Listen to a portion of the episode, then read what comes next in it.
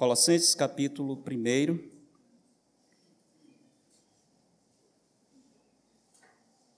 Já tivemos a oportunidade de introduzir essa carta há duas semanas. Os irmãos lembram o tema da carta? Supremacia do Senhor Jesus Cristo. Talvez dizendo em palavras comuns, quem tem Cristo não precisa de mais nada. Quem tem o Senhor Jesus Cristo tem tudo o que precisa para a sua salvação e para o seu crescimento na fé. Não precisamos acrescentar rituais, não precisamos observar dias, não precisamos ter cuidado com regras dietéticas, não dependemos de visão, não precisamos a mediação de anjos. Quem tem Cristo tem tudo. Jesus acima de todas as coisas. Essa é a ideia central da epístola de Paulo aos Colossenses. E Paulo escreve essa epístola porque ouviu da prisão em Roma, enquanto ele estava encarcerado, que alguns falsos mestres estavam se introduzindo na igreja e trazendo doutrinas estranhas, que na verdade é um fermento que leveda a massa da verdade. E muitos irmãos estavam encantados com essas doutrinas, esquecendo da cabeça que é Cristo, se afastando do Senhor Jesus e seguindo filosofias e ideias humanas. Filosofias e ideias humanas, irmãos, existem aos milhares e sempre vão haver novas, porque os homens são criativos para o mal. Eles são sempre capazes de inventar astúcias para enganar e levar os discípulos de Cristo com todo o vento de doutrina. Paulo escreve a epístola para que os irmãos voltem à sua origem, eles reconheçam a verdade do Evangelho, que eles contemplem a supremacia de Cristo. Ele é antes de todas as coisas e nele tudo subsiste. Nele reside todos os segredos da sabedoria. Não precisamos acrescentar nada. Aliás, qualquer acréscimo a Cristo se constitui num falso evangelho, um outro evangelho não é Cristo 99% mais 1% do nosso esforço. Não é Cristo mais uma pequena ajuda. Não é o ditado popular, faça sua parte que eu te ajudarei. Se o Senhor deixar para nós fazermos uma pequena parte, todos nós vamos para o inferno. Não temos condições. Cristo faz tudo por nós. 100%. O justo viverá pela fé. No Evangelho, claramente, é assim que nós encontramos. Então, Paulo soube desses falsos mestres, ele soube que a igreja em Colossos estava sendo abalada por doutrinas falsas, e ele escreve a epístola para fundamentar os irmãos em Cristo. Eu sei que há pessoas que não gostam de doutrinas, eu sei que há uma pregação, muitas vezes, no meio dos chamados evangélicos, de que a doutrina divide. Então nós não devemos falar de doutrina. O amor junta, mas a doutrina divide. Então vamos esquecer a doutrina e vamos pregar o amor. Uma igreja que não tem doutrina é como um corpo que não tem esqueleto. Pode ter carne, pode ter gordura, pode ter uma substância informe, mas não tem a estrutura para ficar de pé. A doutrina é dura mesmo, ela tem que ser, a verdade é clara, é definitiva. É o esqueleto da nossa fé. Nós temos que conhecer a doutrina, sim. Temos que compreender e abraçar a doutrina de Cristo. Temos que batalhar pela fé que uma vez por toda foi entregue aos santos. E é isso que Paulo está fazendo aqui, graças a Deus, porque ele vai tratar de cristologia, a doutrina central da nossa salvação. Se nós não entendermos a cristologia, ficaremos confusos. É por isso que há tantas seitas que surgiram por causa de distorções quanto a natureza do Senhor Jesus Cristo. Alguns que enfatizam somente a sua humanidade em detrimento da divindade, outros que enfatizam a divindade e negam a humanidade, criam uma confusão completa. Em Colossenses, o apóstolo Paulo nos ajuda a vencer essa confusão. Leiamos os primeiros versos da epístola, vamos avançar um pouco mais. Paulo, apóstolo de Cristo Jesus, isto é, enviado de Cristo Jesus, por vontade de Deus, e o irmão Timóteo, aquele a quem Paulo recomenda, o seu discípulo, que ele encontrou na segunda viagem missionária, e adotou como seu filho e a levou com ele. Paulo e Timóteo escreve aos santos, aos separados, fiéis irmãos em Cristo, que se encontram em Colossos, eles estão espiritualmente em Cristo, geograficamente em Colossos, mas antes de qualquer coisa, eles estão em Cristo. E se alguém está em Cristo, é nova criatura. As coisas velhas já passaram, tudo se fez novo. Nós somos mais cidadãos do céu do que de qualquer outro local. Então, eles estão em Colossos, mas acima de tudo estão em Cristo. E Paulo os saúda com a graça e a paz. Graça e paz a vós outros. De onde vem a graça, o favor, de onde vem a verdadeira paz para a nossa vida? Da parte de Deus Pai, de Deus, o nosso Pai. Paulo começa, próximo parágrafo, a sua oração. Tem duas partes a oração de Paulo. Primeira parte, ele está agradecendo, são as ações de graças que ele está fazendo ao Pai em favor da igreja. Aquela igreja tem alguns motivos que levam o apóstolo Paulo a agradecer a Deus. Por que é que Paulo está agradecendo ao Senhor? Versos 3 ele começa: Damos sempre, não é ocasionalmente, damos sempre graças a Deus. Quem é esse Deus? É o Pai de nosso Senhor Jesus Cristo. Paulo não perde a oportunidade de enfatizar Cristo.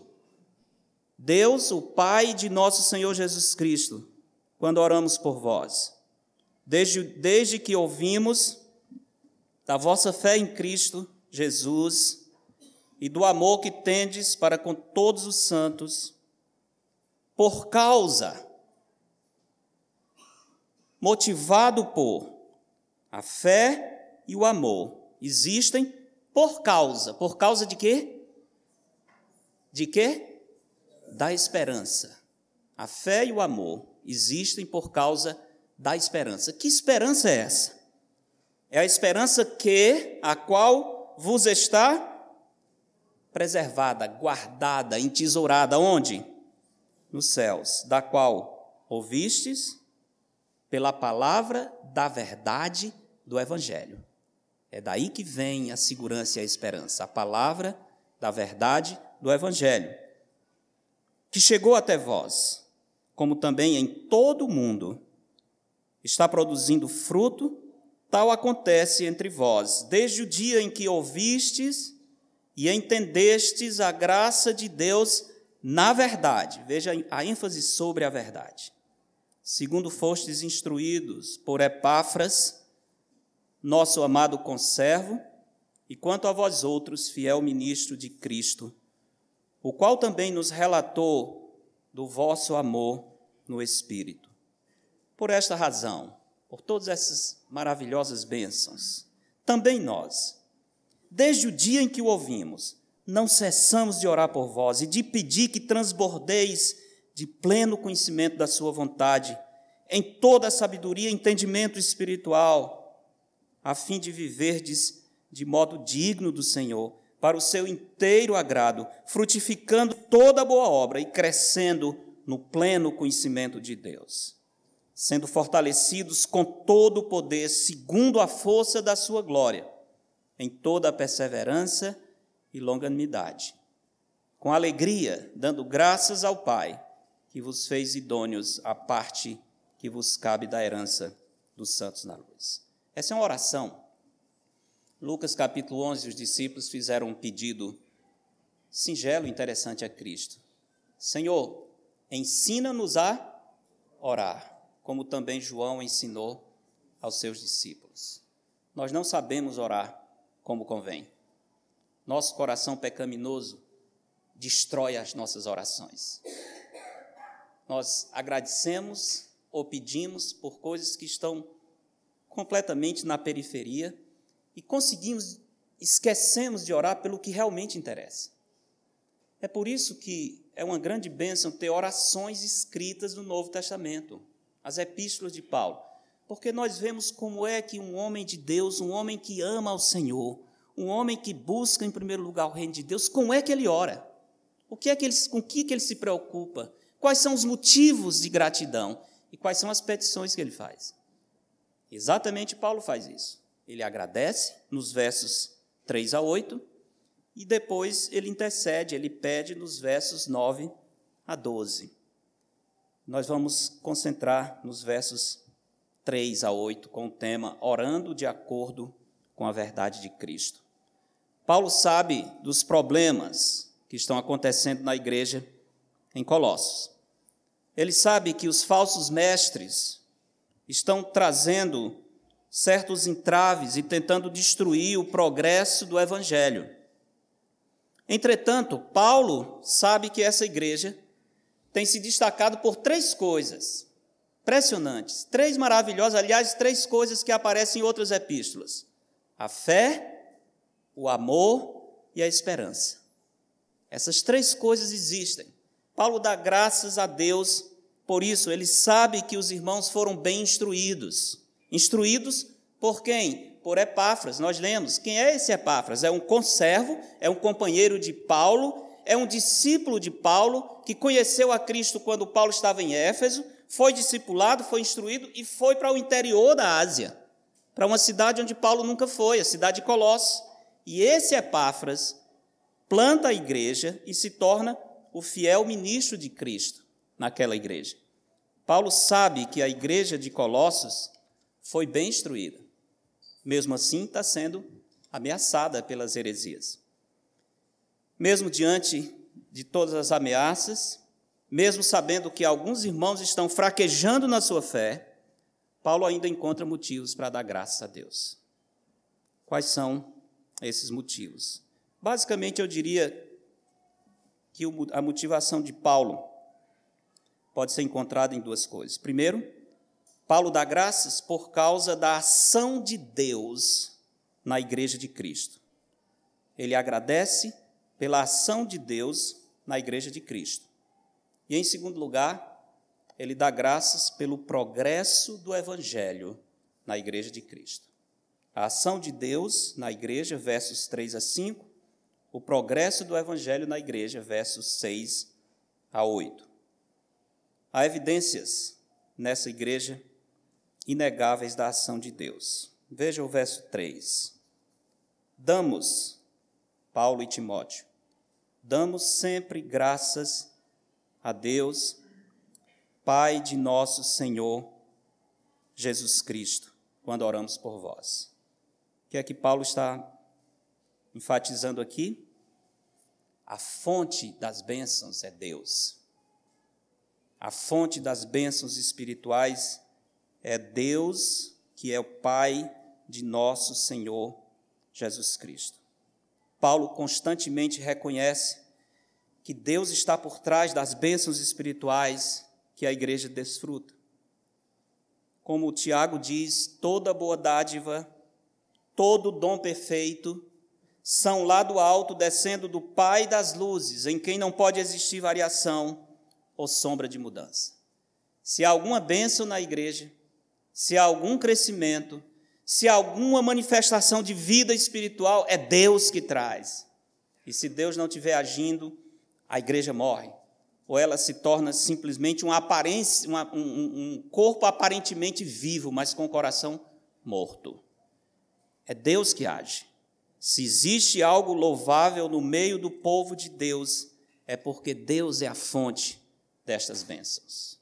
Damos graças a Deus, Pai de nosso Senhor Jesus Cristo, sempre que oramos por vós. Deus está presente, Deus está ativo na sua igreja, irmãos. Isso é uma grande verdade, mesmo que os nossos olhos nem sempre veem, mas quando nós nos reunimos como igreja de Cristo, por mais estranho que possa parecer, porque nós somos tão diferentes uns dos outros, temos uma história tão diferente, temos famílias diferentes, mas nós temos algo em comum: a salvação do Senhor. Nós temos o mesmo Espírito, a mesma fé, o mesmo Deus e Pai, que é sobre todos, age por meio de todos e está em todos. Isso faz com que esse grupo, aparentemente tão disforme, se é um grupo de salvos, forme um corpo tendo uma cabeça que é Jesus Cristo e nos unindo de uma maneira incrível, que muitas vezes nos torna muito mais próximos aqui uns dos outros do que os irmãos de carne, por causa do Espírito que habita em nós. Quem faz isso é o nosso Deus e Pai. Tudo que existe de bom, se existe algo de bom, a igreja de Cristo existe sempre, é porque Deus está presente. E a glória é dele. Se existem problemas, e existem, se existem rancor, falta de unidade, falta de amor, o problema é nosso. O que há de bom, devemos ao Senhor. O que há de ruim, devemos a nós. É porque nós somos pecadores. Nós somos pecadores. Temos que lembrar disso. Deus, na sua graça, nos une e nos mantém, porque sem Ele, nenhum de nós estaríamos mais aqui. Paulo reconhece isso, a presença do Senhor. Onde existe uma verdadeira igreja de Cristo, ali nós temos a evidência da presença do Senhor. Então, essa é a primeira evidência da ação de Deus. Paulo reconhece o Senhor como fonte das bênçãos. Depois, Paulo fala da natureza das bênçãos na igreja, versos 4 e 5. Verso 4, ele diz, terminando o 3, damos graças quando oramos por vós, desde que ouvimos, desde que ouvimos. O que é que Paulo ouviu sobre essa igreja? Em primeiro lugar, ele ouviu acerca da de quê? Da fé. A fé em Cristo Jesus. O que mais que ele ouviu sobre essa igreja? Amor. Essa igreja tem fé, tem amor uns para com os outros, e qual é a terceira coisa? Esperança. Fé, amor e esperança. Paulo diz: Nós ouvimos que existe fé no Senhor Jesus Cristo, que existe amor para com todos os santos e que existe esperança reservada no céu e vocês estão agarrados a isso. Por causa da fé, do amor e da esperança, nós damos graças a Deus por vocês. Irmãos, onde é nesse mundo? Que comunidade existe nesse mundo que se caracteriza pela fé, o amor e a esperança eterna? Não existe nada, nada nesse mundo, só na igreja de Jesus Cristo. Porque Deus está presente, é o Senhor que traz essas bênçãos. Paulo reconhece a fé, a esperança e o amor. Lembram 1 Coríntios 13? Agora, pois, permanecem a fé, a esperança e o amor. Esses três, porém, o maior destes é o amor. Os três sempre estão juntos nas epístolas de Paulo. Ele fala a mesma coisa aos Tessalonicenses, capítulo 1, verso 3. Outro momento em que Paulo utiliza essa trilogia de fé, esperança e amor. 1 Tessalonicenses, capítulo 1. Não é longe, é vizinho a Colossenses, vai passar duas páginas. Você já está em Tessalonicenses, você nem gastar gasolina, rapidinho chega. 1 Tessalonicenses capítulo 1, verso 2 diz: Damos sempre graças a Deus por todos vós, mencionando-vos em nossas orações e sem cessar, recordando-nos diante do nosso Deus e Pai. Recordando de quê? Primeiro, a operosidade da vossa fé, a abnegação do vosso amor e da firmeza da vossa esperança. Fé operante, amor abnegado, esperança firme. O que, é que nós precisamos mais do que isso? Deus nos dá essa riqueza maravilhosa, esse tesouro espiritual dentro da sua igreja. Por que, que são importantes essas coisas? Pensar primeiro na fé. O que, que é a fé? Por que, que a fé é tão importante? A fé é o que nos leva a agir deliberadamente em direção a Cristo. A fé é o fundamento que nos atrai para o Senhor. A fé é um elemento da conversão. A conversão vai se compor de alguns elementos. Primeiro, tem que haver o arrependimento, o reconhecimento dos nossos pecados. Vamos dizer, essa é a parte negativa da salvação. É quando eu me reconheço perdido, é quando eu entendo que estou caminhando para a perdição eterna, porque o salário do pecado é a morte. Eu sou pecador e eu mereço a morte. Eu estou caminhando para o inferno. Pela graça do Senhor, num determinado momento, por livre escolha de Deus, não minha. Nós dizemos que nós aceitamos a Cristo, nós não aceitamos a Cristo. É Cristo que nos aceita. Não é nós que achamos a Jesus, foi Ele que nos achou. Ele que foi nos buscar. Não fomos nossos olhos que contemplaram a Cristo, foi Cristo que nos viu. Nós amamos porque Ele nos amou primeiro. Estávamos indo em direção à perdição, Cristo nos achou colocou no nosso coração o desejo de virar as costas para aquela direção e seguir em outra. Essa é a parte negativa. Eu estou deixando o pecado. Eu estou me livrando dessa história de escravidão e agora eu estou me voltando para um novo rumo, um novo caminho. Para que eu faça isso, eu preciso crer. Eu preciso ter convicção daquilo que eu não estou vendo.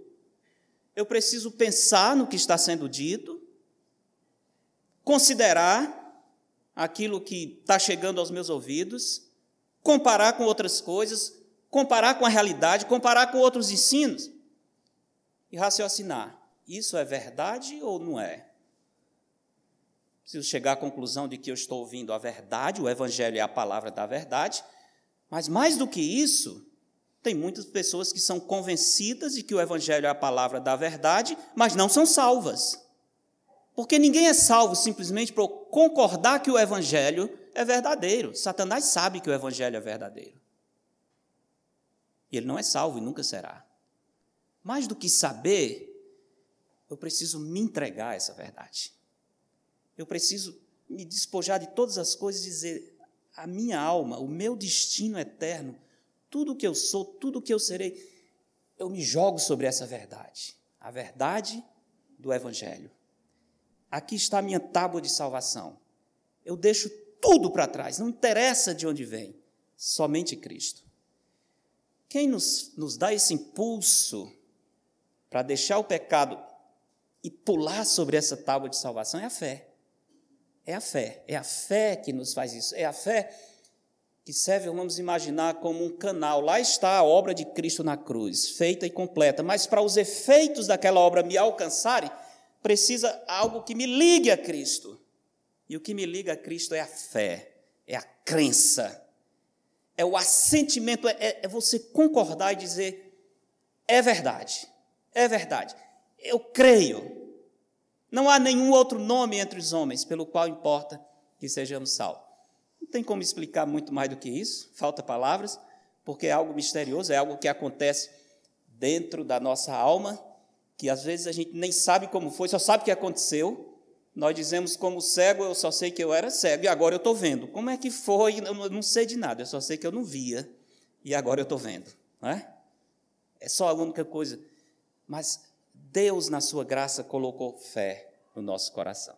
Venceu as nossas barreiras, nossas desculpas, nosso raciocínio, nossa inteligência, nos humilhou diante do Evangelho, nos fez entregar nossa alma a essa mensagem. Confiar no Senhor. Por isso que a fé é tão importante. Pela fé nós nos agarramos ao evangelho como a verdade única que nos assegura as bênçãos presentes e eternas. É somente a fé. De onde vem a fé? De onde vem a fé? A fé é um presente de Deus. Pela graça sois salvos mediante o que? A fé. E isto não vem de vós, vem de Deus, não de obras, para que ninguém se glorie. Pela graça sois salvos, mediante a fé. E isto não vem de vós. O que é esse isto? O que é que esse isto? Esse pronome indefinido está se referindo a que? Salvação e a fé, tudo. Esta fé, esta fé que nós precisamos é um dom de Deus. Quando o Senhor concede a bênção de crer, mesmo sem poder explicar, nós entendemos uma coisa: eu não via, mas agora eu estou vendo. E porque eu estou vendo, porque Cristo me fez ver, eu não tenho mais dúvida. A fé é a certeza de coisas que se esperam e a convicção de fatos que não se vê. Se você tem fé, se você tem fé, Fé salvadora. Fé salvadora não é só informação, lembre-se disso. Fé que salva não é só informação. Fé que salva é a entrega absoluta e consciente nas mãos do Senhor. É a segurança de que não há outro meio. Cristo é o único caminho. Se você consegue desfrutar dessa verdade, é porque Deus lhe deu esse presente. Louve ao Senhor. A fé é um presente de Deus. E sem fé é impossível agradar a Deus. Presente do Senhor. Paulo dá graças também pelo amor. O amor. Amor para com todos os santos. Em Romanos 5, Paulo diz que o amor de Deus é derramado em nosso coração. O amor vem de Deus. Lembra o primeiro João, a epístola do apóstolo amado, tema o amor. Ele diz: Amados, amemo-nos uns aos outros, porque o amor vem de Deus. E todo que ama é nascido de Deus e conhece a Deus. Aquele que não ama não conhece a Deus. Por quê? Porque Deus é amor. Por isso, Paulo está louvando a Deus pelo amor. Se existe amor, é porque há conhecimento de Deus. É porque essa igreja está se aproximando do Senhor. O amor não é uma característica natural do pecador. Somente pela ação de Deus nós podemos amar verdadeiramente. Ontem falamos aqui no nosso na nossa noite de casais, estamos desenvolvendo o tema a vitória do amor. Estão lembrados disso? Espero que estão, né? Não é possível. De ontem para hoje. Né? Alguém arrisca lembrar qual foi o livro que nós meditamos ontem? Hã? Acredito não. De ontem para hoje. Hã? Romanos, é isso mesmo. Romanos, Romanos, isso. Alguém arrisca o capítulo? Isso, 12. Muito bem. Tá bom, vou pedir o versículo, versículo não, já estou tá, satisfeito. Muito bem. 9 a 21. Alguém pode citar o versículo 21? Não vos deixeis vencer do mal, mas vence o mal com o bem. Ótimo. Muito bem. Isso mesmo. Vimos ontem que o amor é a força mais poderosa que há nesse mundo. Não existe nada que resista à força do amor. A promessa do apóstolo Paulo é que o amor vai vencer o mal não é suportar, não é aguentar, é vencer, aniquilar a força do mal. Como eu usei a ilustração ontem, para eu expulsar as trevas de uma sala que está escura, eu preciso fazer o quê? Só acender a luz, não preciso. Na hora que a luz chega, as trevas vão embora. Na hora que o amor chega, o mal vai embora. Não convive mal, rancor, indiferença, frieza, soberba, orgulho, nada disso permanece quando existe amor verdadeiro. Paulo está louvando ao Senhor porque na igreja de Colossos havia amor. E no verso 5 ele dá graças pela esperança, por causa da esperança. Interessante isso. A fé e o amor existem por causa da esperança. Sem essa esperança que está guardada no céu, não temos base para a fé e para o amor. É bem interessante. Nós temos confiança no Senhor, nós amamos a todos os santos, porque nós temos uma esperança preservada para nós no céu. Essa esperança é que alimenta e que produz a fé e o amor. Aquilo que o Senhor tem guardado para nós nos céus causa um impacto na nossa vida prática. Nos faz crer no Senhor e nos faz amar uns aos outros. Eu gosto da expressão que o apóstolo Paulo utiliza em Romanos 5, quando ele diz: Ora, a esperança não confunde. Lembram? A palavra não confunde é não desaponta. Não vai deixar você haver navios, porque a esperança que nós temos em Cristo não é somente um, uma possibilidade. Às vezes a gente fala de esperança assim, ah, eu espero que dê certo. Não. Quando a Bíblia fala da esperança em Cristo, é esperança simplesmente porque não está agora na nossa mão, é algo que ainda vai vir. É esperança porque não está aqui concretamente diante dos nossos olhos. É algo que está preservado nos céus. Mas é uma viva esperança. Pedro diz isso. É uma bendita esperança. Paulo diz isso. É uma esperança que quem tem não entra em confusão. A esperança do Senhor não deixa margem para confusão nenhuma. Quem é salvo em Jesus Cristo está tranquilo. Está tranquilo. Ele não entra em confusão, ele não entra em parafuso, ele não fica perturbado. O que, é que vai ser? Como é que vai ser? E será que vai dar certo mesmo? E se quando eu morrer descobrir que não deu certo? Não. Isso é. Isso é um pensamento infantil, né? De quem ainda não está maduro na fé. Eu lembro, quando criança, que eu lá pensava isso. Eu lembro uma, uma criança na minha igreja um dia falando com a mãe, diz, mãe, e se quando a gente morrer descobrir que nós estamos tudo errado e os outros é que estavam certo? Coitada. Para uma criança eh, fazer essa pergunta faz até sentido, né? Coitado, sozinha, ela é só a única crente na, na sala, né? Está todo mundo igual, mas ela é a ovelha negra. E aí ela parou para pensar, e se, e se quando a gente morrer descobrir que, que eles é que estavam certos e nós que estávamos errados? Aí não tem mais jeito. Não tinha maturidade de fé ainda, não podia desfrutar da esperança. Mas nós que o Senhor, pela sua graça, tem colocado essa fé verdadeira e consciente, nós temos esperança viva, bendita, certa. Uma esperança que não deixa margem para nenhuma confusão. Porque o autor aos Hebreus diz que a esperança que o Senhor nos dá é uma âncora da alma, segura e firme. Expressão fantástica, Hebreus capítulo 6, verso 19. Veja que descrição maravilhosa da nossa esperança. Hebreus, capítulo 6.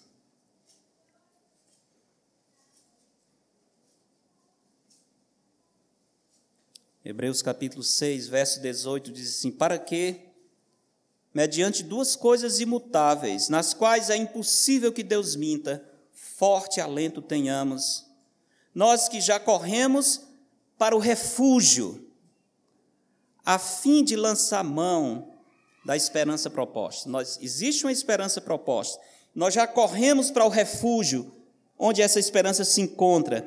E o verso 19 diz: A qual, falando dessa esperança, temos por âncora da alma. A imagem é belíssima. A âncora serve para segurar o navio, o barco. A âncora impede que o barco seja levado, seja arrastado à âncora da estabilidade. E aqui o autor diz: a esperança do Senhor é a âncora da alma, da estabilidade, da segurança, da paz, nos dá ousadia para enfrentar qualquer coisa, inclusive o último inimigo, que é a morte. Às vezes as pessoas dizem assim: tem jeito para tudo, só não tem para a morte. Quando eu estou perto, eu digo: Não, Senhor, já tem jeito para a morte. Tem jeito para a morte. Cristo deu jeito na morte. Âncora da alma segura e firme, que até diante da morte mantém a nossa alma estável. A Bíblia diz que Satanás mantém as pessoas aprisionadas pelo pavor da morte. É uma armadilha que ele tem, trazer ao pecador sempre essa certeza: tu vai morrer, desgraçado. Preste atenção, teus dias estão contados, não é? E a pessoa vai. Certamente, certamente, a morte é contrária à vida. Há pessoas que preferem não pensar na morte para não entrar em desespero. Mas quando nós temos essa âncora da alma, não é que a gente vai querer morrer, pular do prédio para morrer, não se trata disso. É que quando os nossos dias chegarem ao fim, nós estamos seguros em Cristo. Nosso bom pastor estará conosco até no vale da sombra da morte. Ele nunca vai nos deixar. Temos por âncora da alma segura e firme, a qual penetra além do véu. Então, Paulo está feliz porque a igreja tem fé, tem amor e tem esperança pela obra de Deus na igreja de Cristo. E nos versos 6 a 8, Paulo está feliz por causa do progresso do evangelho na igreja do Senhor. Progresso do Evangelho. Como é que nós vemos o progresso do Evangelho na igreja dos Colossos? Primeiro, Paulo fala da essência do Evangelho, no verso 5. Ele diz: por causa da esperança que vos está preservada nos céus, da qual antes ouvistes pela palavra da verdade do Evangelho. O que traz essa esperança gloriosa é a palavra da verdade do Evangelho. O Evangelho pode ser definido como a palavra da verdade. De fato, o significado da palavra Evangelho é boas novas, boas notícias. Por que, que o Evangelho são boas notícias? Porque não existe notícia melhor do que essa. Cristo morreu pelos nossos pecados. Não existe notícia melhor do que essa de que Deus amou o mundo de tal maneira que ele deu o seu filho unigênito para que todo aquele que nele crê não pereça, mas tenha o quê? Vida eterna. Tem notícia melhor do que esta. Não tem notícia melhor do que aquela na segunda parte de João 3,36 que diz: Aquele que se mantém rebelde contra o filho não verá vida, mas todavia o que crê no filho tem a vida. Que se mantém rebelde não verá vida, sobre ele permanece a ira de Deus. Não tem notícia melhor do que João 5,24. Quem ouve a minha palavra, crê naquele que me enviou, tem o quê? Não terá, tem, tem, agora. Eu não vou ser salvo. Eu já estou salvo em Cristo. Tem a vida eterna. Não entra em juízo, mas já passou de quê? Da morte para a vida. Se com tua boca confessares a Jesus como Senhor, e em teu coração creres. Creres o quê? Que Deus o ressuscitou dentre os mortos. O que que acontece? Será salvo. Isso é o Evangelho. Mensagem simples que até uma criança compreende e abraça. As melhores notícias que podiam ser dadas para alguém. As boas novas de que existe salvação, sim, existe um remédio para a morte. Existe uma solução para a morte. Cristo nos dá essa solução. Então, Paulo louva a Deus por causa da palavra, da verdade do Evangelho. Paulo louva pelos impactos do Evangelho. Ele diz que o Evangelho é a semente da expressão bendita que gera amor e fé, da qual ouvistes pela palavra do Evangelho. Paulo louva pela eficácia do Evangelho e diz: esta mensagem está produzindo fruto e crescendo. O Evangelho é vivo, a palavra de Deus é viva. Onde ela chega, ela realiza aquilo para qual Deus a designou. Nós vimos o pastor Rafael falando do, da semeadura da palavra de Deus lá entre os índios suruís, lá naquela parte remota. Se o evangelho chega lá, o evangelho vai mudar vidas, porque ele é vivo, ele cresce, ele dá fruto em todo mundo, em todo mundo. Por isso nós temos o dever de levá-lo a todo mundo. O Evangelho é eficaz, é o poder de Deus para a salvação de todo aquele que crê.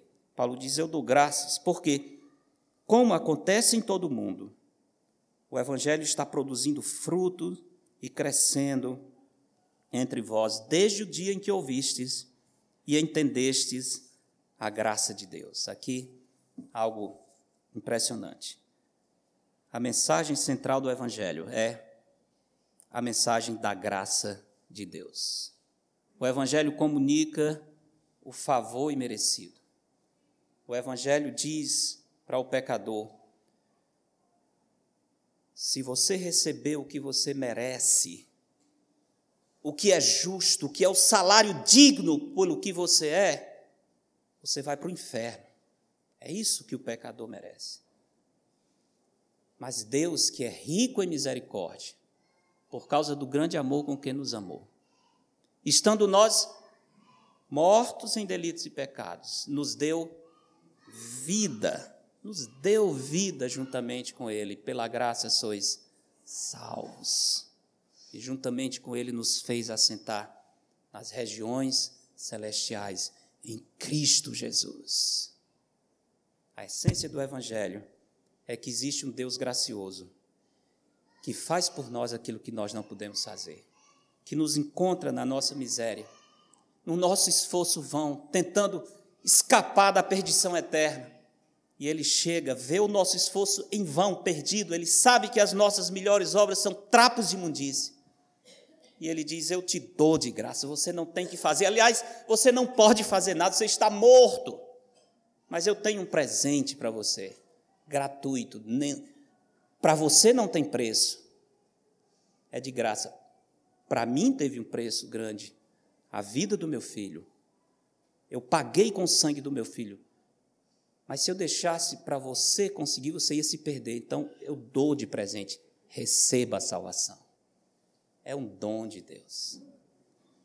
Coisa maravilhosa, a graça, a graça do Senhor. Há pessoas que ficam perturbadas com a graça de Deus porque eles dizem assim: não é possível, não é possível.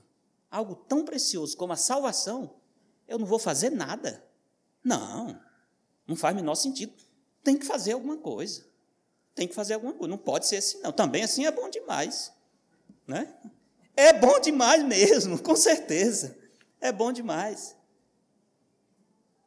Não é que não tem preço, não é que não foi feito nada, é que Cristo fez tudo para nós. Tem que ser feito? Tem que ser feito muito. Tem que cumprir a lei de Deus, toda a lei de Deus para ser salvo. Alguém aqui cumpre? Cumpre metade, pelo menos?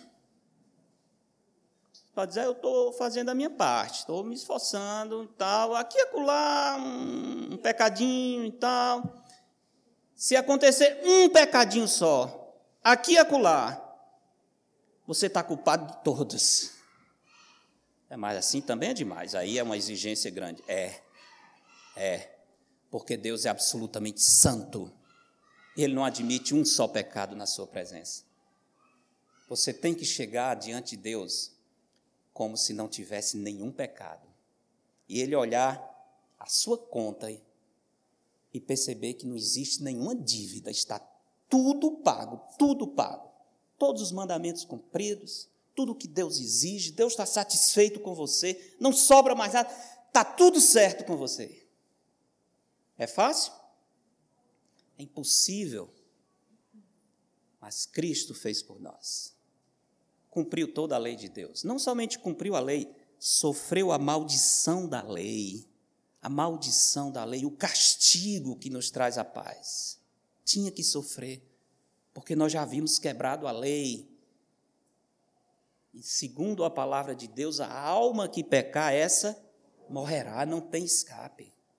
Quando Cristo nos achou, nós já tínhamos pecado, já devíamos receber a morte. Mas Cristo morreu por nós. Cristo cumpriu a lei de Deus e chegou diante do Pai e disse: Pai, eu queria transferir a minha justiça para a conta horrível desse pecador. Mas é muito pecado, é pecado demais, caindo pelo ladrão, não tem, não tem saída. É pecado que não, não cabe mais na folha. Mas o sangue de Jesus, seu Filho, nos purifica de alguns pecados?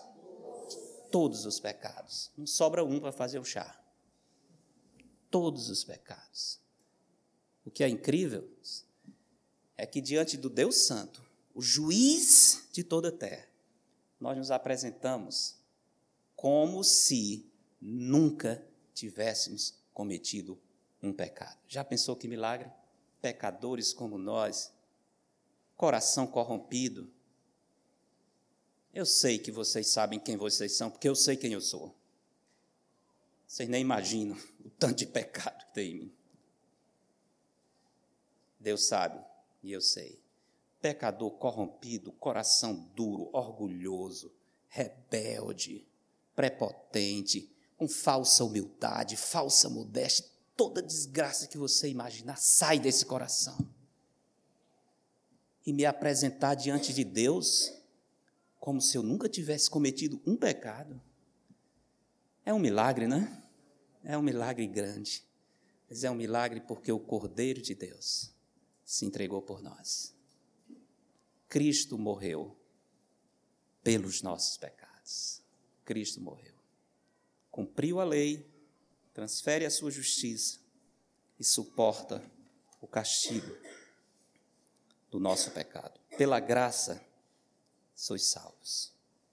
Quem ouve, quem entende, quem abraça o Evangelho, recebe a vida eterna como um presente de Deus.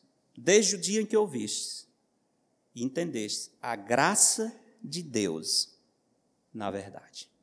Os colossenses tinham sido abençoados por um mensageiro fiel que lhes pregou a verdade. Portanto, não havia necessidade de acolher, de ouvir, de abraçar outra mensagem, porque qualquer coisa além dessa seria outro evangelho. Meus irmãos, lembremos disso. Todos vocês que estão aqui. Se você realmente é um salvo em Cristo, se você é um salvo em Cristo, não precisa olhar muito longe para ver as evidências da presença poderosa de Deus. Olhe para você mesmo. Existe maior evidência do que você, eu, como somos, poder abrir a boca e dizer: Eu sou salvo em Jesus Cristo? Não existe maior evidência do que essa. Considere o que o Evangelho fez na sua vida. Medite na esperança segura e firme que nos aguarda no céu. Ao mesmo tempo, o texto nos confronta a fim de procurarmos em nós as marcas do Evangelho. Quem foi alcançado pelo Evangelho de Cristo tem uma esperança firme, a âncora da alma. Sua esperança está firme ou está balançando mais ou menos? salvo em Cristo, ele tem esperança firme, que faz brotar na sua vida amor e fé. Você consegue ver esses frutos na sua vida? Você tem sido um instrumento de Deus para manifestar o amor e a fé na sua casa, por exemplo? Seu relacionamento conjugal se destaca por amor e fé. A sua convivência na igreja é marcada por amor verdadeiro na sociedade. Quem tem a esperança do céu tem uma vida diferente na terra. É uma coisa, uma consequência natural. Se você é um salvo, esse, fruto deve aparecer. Agora, se você não consegue ver os efeitos da esperança celeste na sua vida, provavelmente ainda não abraçou o Evangelho. Provavelmente ainda não abraçou o Evangelho. Biblicamente, você ainda não tem fé salvadora. E o meu conselho é somente esse: não espere mais. Entregue-se a Cristo hoje, agora. Corra para Cristo, porque não há esperança além dele. Corra para Jesus Cristo o mais rápido possível.